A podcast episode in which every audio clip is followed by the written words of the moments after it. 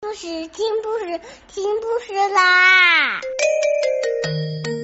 重要的事情说三遍，小屁哒啦啦，明天见！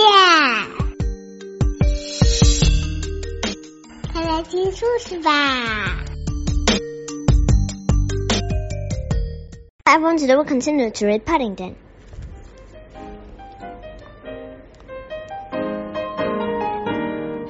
There was a ripple of excitement from the crowd as the door started to revolve once more. Everyone made a rush of Paddington, but the distinguished man with the beard reached him first. To everyone's surprise, he took hold of his paw and began bumping it up and down. Thank you, Bear, he kept saying. Glad to know you, Bear.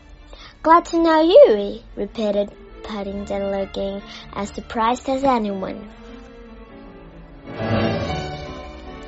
I say, exclaimed the doorkeeper respectfully as he turned to Mrs. Brown.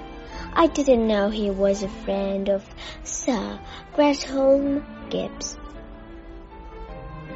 Neither did I, said Mrs. Brown. And who might Sir Gresham? repeated the doorkeeper in a hushed voice. Why, he's a famous millionaire. He's one of Crumbold and Ferns's most important customers.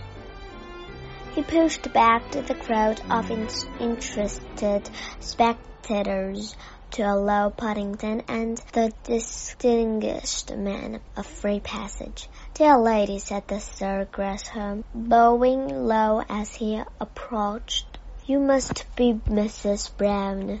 I've just been hearing all about you. Oh, said Mrs. Brown doubtfully. This young bear of yours found most valuable, said Sir Gresham. Not only that, but he's kept it in safe custody all this time. A diamond tie-pin, exclaimed Mrs. Brown, looking at Paddington. It was the first she had heard of any diamond tie-pin. I found it when I lost my Bolsey, said Paddington in a loud, staid whisper. An example to us all. Boon Sir Gresham, as he turned to the crowd and pointed at Paddington.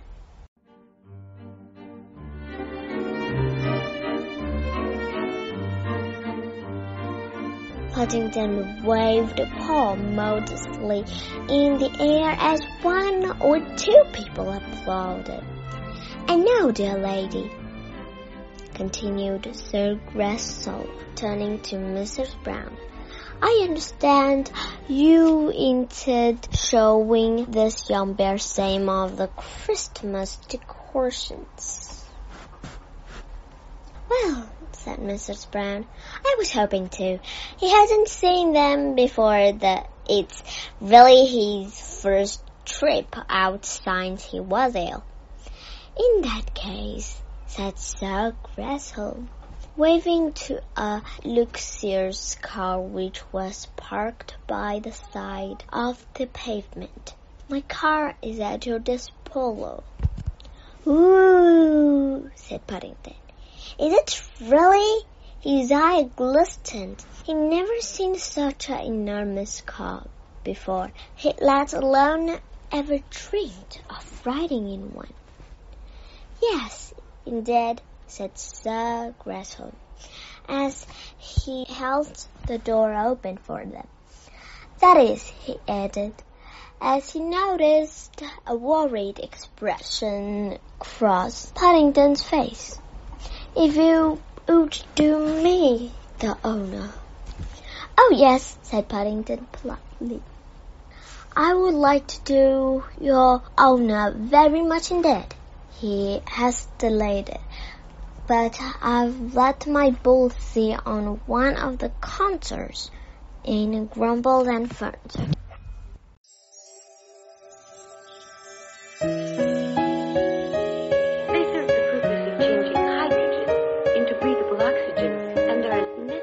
Okay, today we're just sending her good night. Have a good dream. Bye bye.